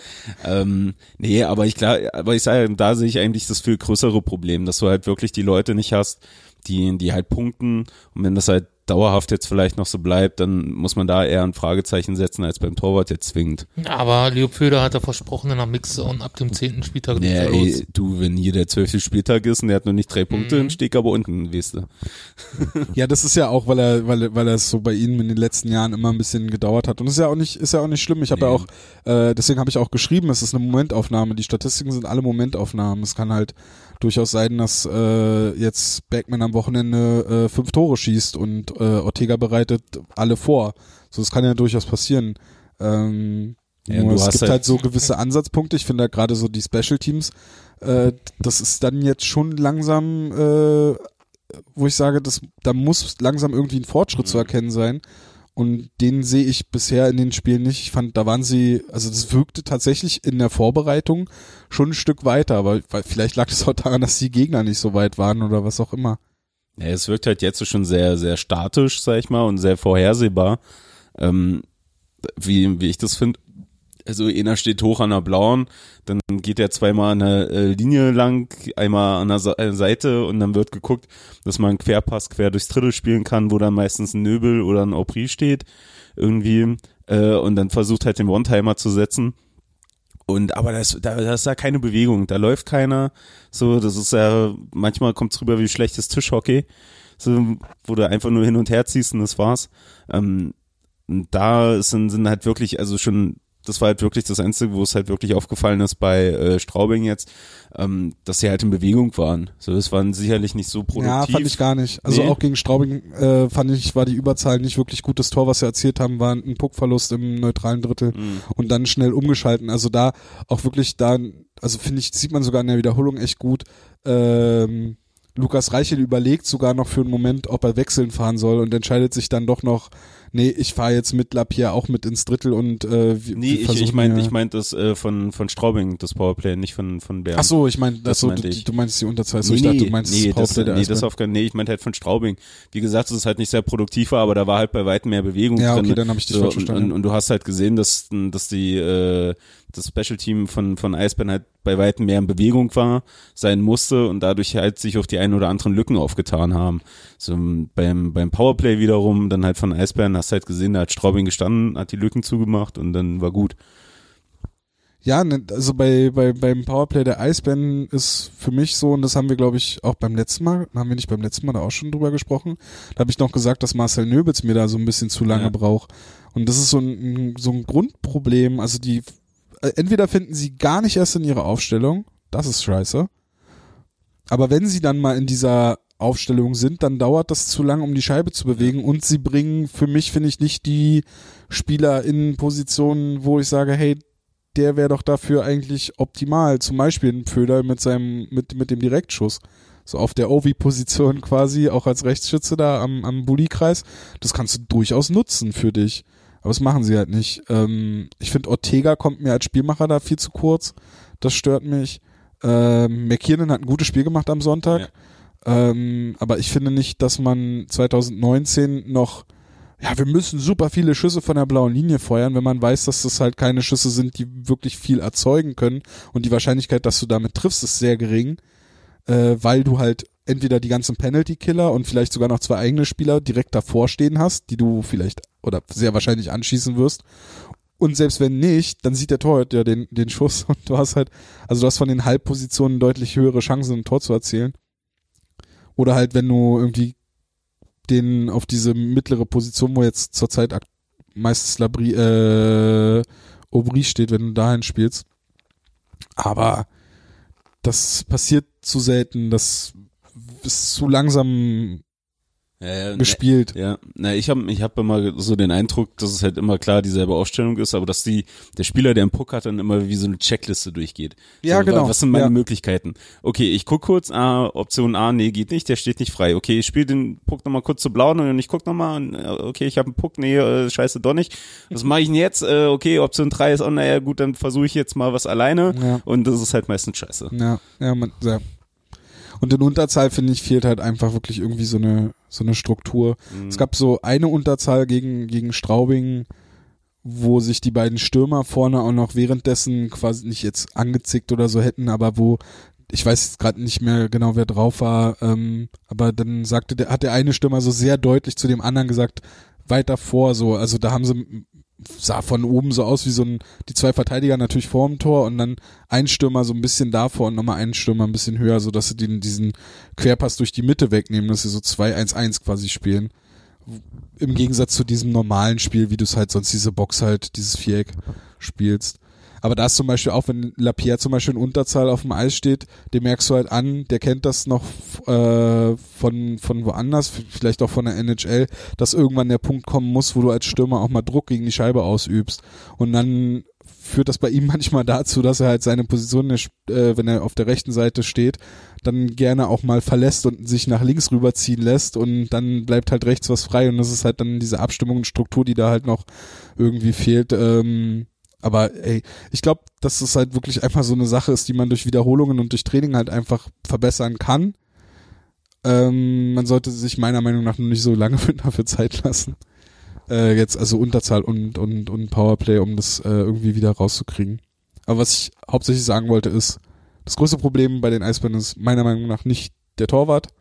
Ich denke, die Eisbären können auch eine gute Saison, also für das Saisonziel ähm, spielen mit mit Sebastian Dahm, der vielleicht jetzt nicht den Rest der Saison 95 Prozent hält, aber der vielleicht so um die 91, 92 Prozent hält äh, oder 90 Prozent, also so ein guter Durchschnittstorwart, der in der DEL ist. Äh, wenn die Spieler und die Qualität, die davor da ist, halt äh, dann auch abliefert. Ja. Genau. So viel zu den, zu den aktuellen, zu den letzten aktuellen Spielen, ne? Oder habt ihr, habt ihr dazu noch irgendwas zu sagen? Nö. Nischt. Achso, äh, genau, noch nicht ganz durch mit den, mit den letzten aktuellen Spielen. Aber es ist ja ein breiteres Thema. Wir wollten kurz über Pink in the Ring sprechen. Das war nämlich am Sonntag das erste Pink in the Ring Spiel. Oktober bekanntlich der Monat, äh, in dem die Eisbären äh, vor Jahren fing es an mit dem Kampf gegen Brustkrebs, um Genau. darauf, äh, darauf aufmerksam zu machen. Mittlerweile äh, wollen sie auch äh, zum Kampf gegen mehrere Krebsarten aufrufen und darauf hinweisen. Ja, genau. Ich, ich glaube, das ist dieses Jahr sogar das zehnte Jahr, wenn mich nicht alles täuscht, Mhm. ne? Ähm, also kleines Jubiläum. Ähm, von, von daher, also rund gibt's halt nichts zu sagen, ist klar. Das, was man sieht, sieht man, das ist ja schon da. Ähm, der große Sammeltag auch für Pink in the Ring wird halt äh, der 27. Oktober jetzt sein, wo ihr dann auch wieder wie gewohnt die ganzen Spendendosen habt und kleinere Aktionen und sonst was, wo es dann noch vom, vom Heimspiel nochmal bei weitem größer aufgebaut wird. Äh, also eigentlich wirklich wie die letzten Jahre zuvor, wie es schon jeder kennen sollte mittlerweile. Und ja, Pink in the Ring. Was sagt ihr zum Trikot? Ah. ah, ich weiß nicht. Also ich finde, also von mir persönlich, ich finde halt, da ist zu viel in den Mixer geworfen worden. Ähm, halt diese Pink-Geschichte, dann mal was Neues machen und dann mit einmal aus der Schublade wurde diese 90er-Geschichte noch mit dem ersten Bundesliga-Trikot geholt und das wurde hingeworfen und dann kam das Trikot, wo ich ja wiederum ehrlich sagen muss, auf dem Eis sah es nicht so schlimm aus wie auf den Bildern zuvor. Was mich aber halt am, am meisten stört, ist halt diese, diese Riesenschleife vorne drauf. So. Mhm. Also da nur der, der Eisbärenkopf. Ähm, hätte ich vom Ästhetischen ein bisschen besser gefunden.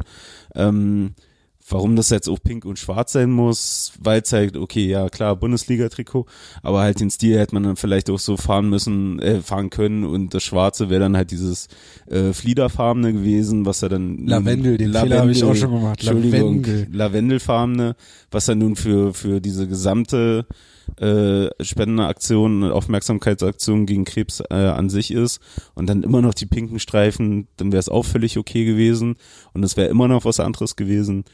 Aber so finde ich es halt wirklich sehr viel durchgemixt, muss ich zugeben. Mhm.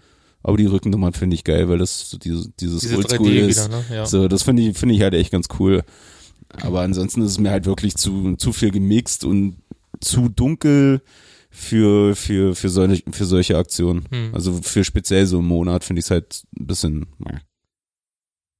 Ich find's super scheiße. ich finde die Nummern scheiße. Äh, aus einfach aus reiner, also wirklich individuell, weil ich die äh, ja tracken muss und ja.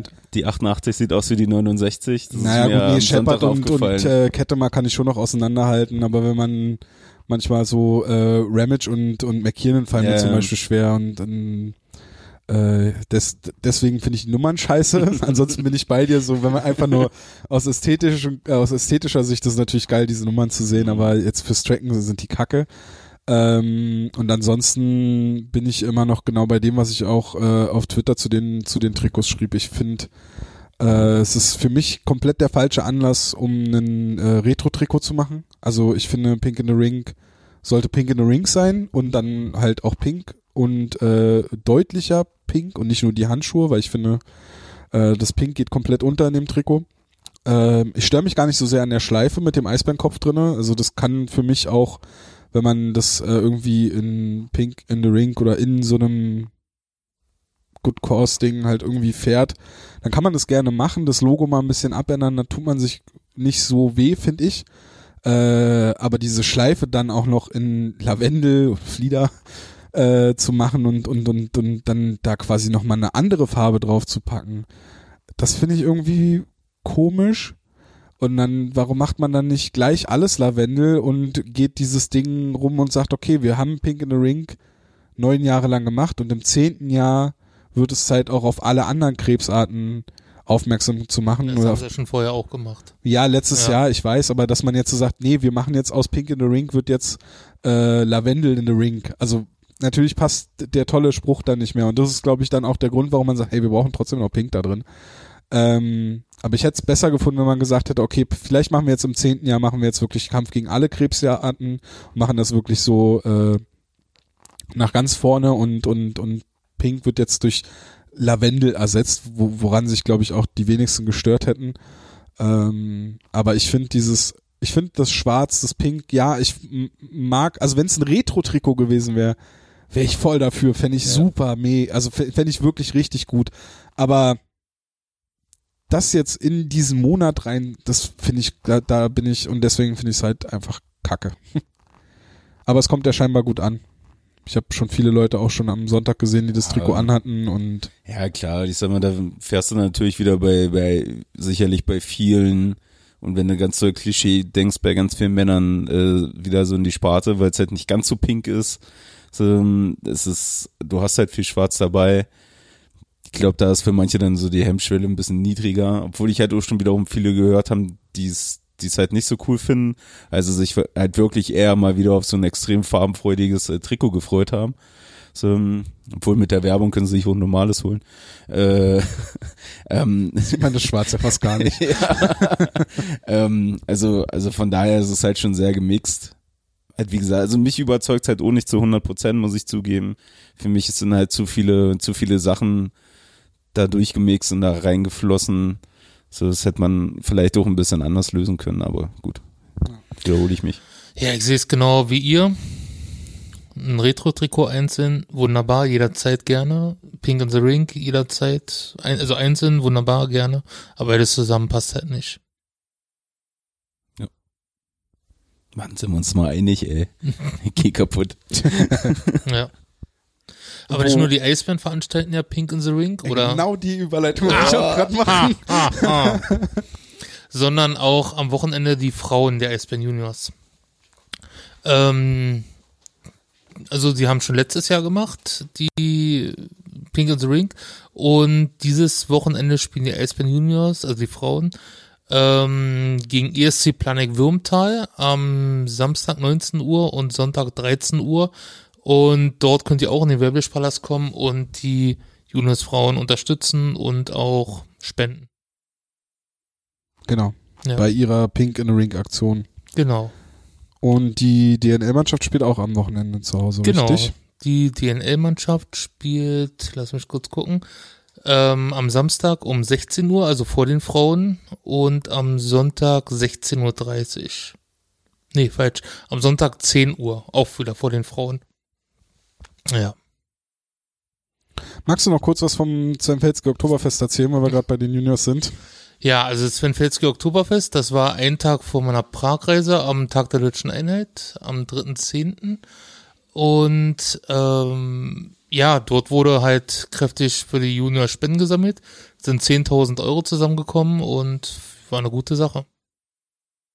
Sehr schön, wie war die Stimmung?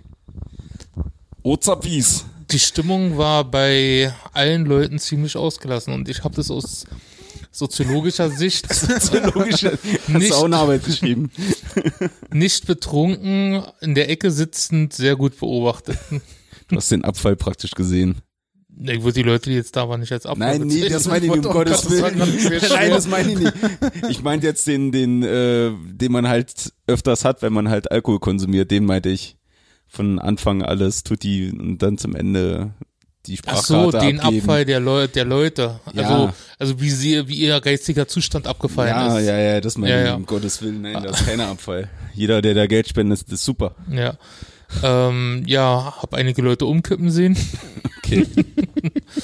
Ähm, ja, also Sven Felski war da, der Trainer der DNL-Mannschaft war da, Marc Dannbeck, der zweite Geschäftsführer der Jochen Juniors Molling heißt da. er. Ja, äh, waren viele da, viele Sponsoren, viele Eltern von Spielern und ja, war eine gute Sache. Ging dann bis kurz vor 0 Uhr und hab auch alles mitgenommen, hab von Einlass 17 Uhr bis 0 Uhr, dann durchgemacht und dann ab nach Prag. Voll durchgezogen. Hm. Party People Volley. Ja. Sehr gut. Ansonsten haben wir noch was?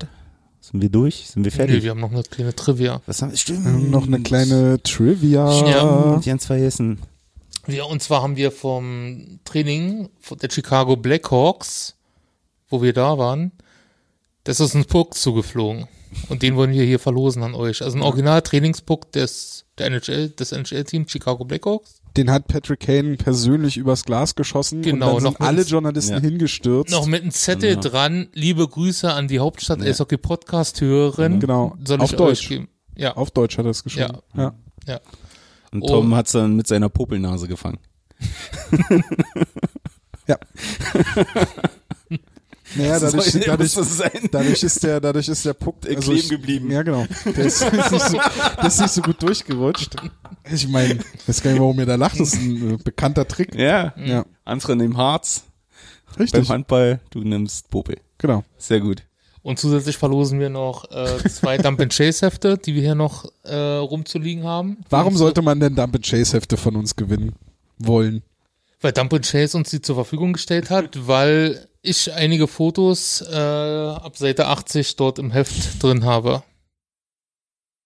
Einige Fotos wovon? Vom Wellblichpalast. Aha. Ja. Und weil das Dump Chase Magazin ein recht interessantes Magazin über Eishockey ist. Genau. Ja. Ja. Und genau. Was muss man denn machen, um diese Hefte und vor allem den, Popelpuck. den Popelpuck von Patrick Kane äh, zu gewinnen? Ahnung haben, am besten. Nee, da Ja, brauchen wir ja 80 hier. Ja. Ja. Noch mehr. 2000, 9000. Also, am besten ist natürlich, ihr habt die letzte Folge schon gehört, dann habt ihr nämlich Ahnung, Die Live-Ausgabe. die Live-Ausgabe. Weil dort kam die Frage schon mal vor, Hm. die jetzt kommt. Darf denn die Julia, Jule? Jule. Jule, Nein. die darf da aber nicht mehr mitmachen, weil sie hat die Frage ja schon beantworten Mhm. dürfen. Sie hat ja auch das gewonnen, ne? Die Deswegen. Ja. Tja, schade. Doppelt gemoppelt Ja. ist ja langweilig. Vielleicht kann sie ja ihr, einer ihrer Freundinnen oder Freunden einen Tipp geben. Ja. Übergabe ist dann äh, nur ähm, in der Arena, also in Puck und Hefte. Und jetzt kommt die Frage: Seid ihr bereit? Ich bin Ich ganz äh, kann gespannt. mich schon, also ich falle hier schon fast von der Couch. Ja, so siehst du auch schon aus. okay. Ähm, Im April 1999 machte The Great One Wayne Gretzky sein letztes Spiel. Sein letztes Profispiel in der NHL. Gegen die Pittsburgh Penguins. Wie viele Eisbären, egal ob Spieler, Trainer, sonstiger Stuff, waren damals dran beteiligt? Nennt mir die Anzahl oder Hauptstadt Eishockey könnt ihr auf alle Kanäle antworten, schreiben, Facebook, Twitter, Instagram, wo auch immer. Die Anzahl der Spieler und wenn es geht, natürlich noch die Namen. Und dann habt ihr gewonnen. Die ersten drei gewinnen. First come, first serve. Der allererste bekommt den Puck. Hm. Die Popelpuck. Den Popelpuck. Ja, also wie gesagt, die Antwort von der Frage, ähm, wer war beim letzten Spiel von den Eisbären beim Abschiedsspiel von Wayne Gretzky dabei? New York Rangers gegen Pittsburgh Penguins. Und dann könnt ihr gewinnen. Schreibt uns über alle Kanäle. Wir werden es lesen. Kleiner Tipp, es sind weniger als 1,8 Millionen. Um den Witz, um den Witz jetzt zu verstehen, müsst ihr natürlich auch die Folge hören. Richtig. Ja. Na gut, dann haben wir es ja, oder? Ja, ich denke schon. Ja. Und Mensch. ihr kommt jetzt noch rechtzeitig zum Fanstammtisch. Genau. Ja, genau. Zum, zum Fanstammtisch, der jetzt anschließend ist. Von Mhm. daher können wir nicht drüber erzählen. Ja. Beim nächsten Mal vielleicht.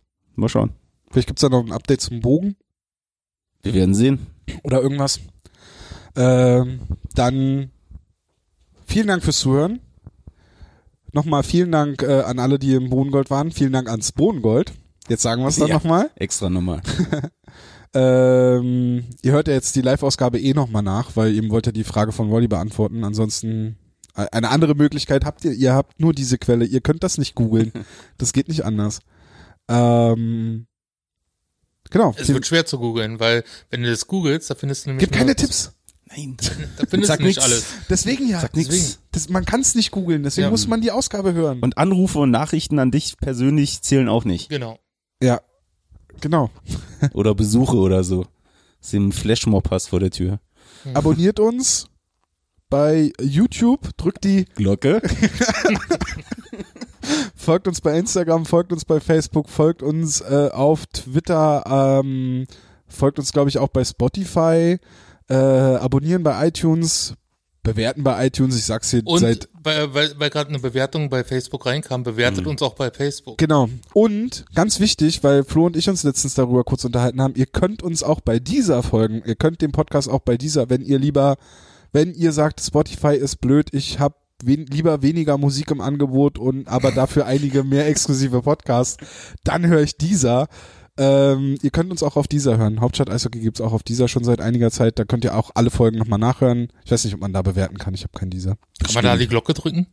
Weil ich habe keine, keine Ahnung. drückt von, und kommentiert von alles, was dieser. da geht. Ja. Keine Ahnung. Komplette Ansonsten Möhre. Apple Podcast natürlich, Google Podcast und alles. Ihr, ihr wisst es doch, Leute. Macht's. Ihr habt ja bis hierhin gehört. Ihr wisst ja, wie ihr eure Ja. Podcasts konsumieren könnt. also dann macht's gut. Bis zum nächsten Mal. Ciao, ciao. Tschüss. Hauptstadt Eishockey, der Blog, die, die machen gute Sachen. Sind gut.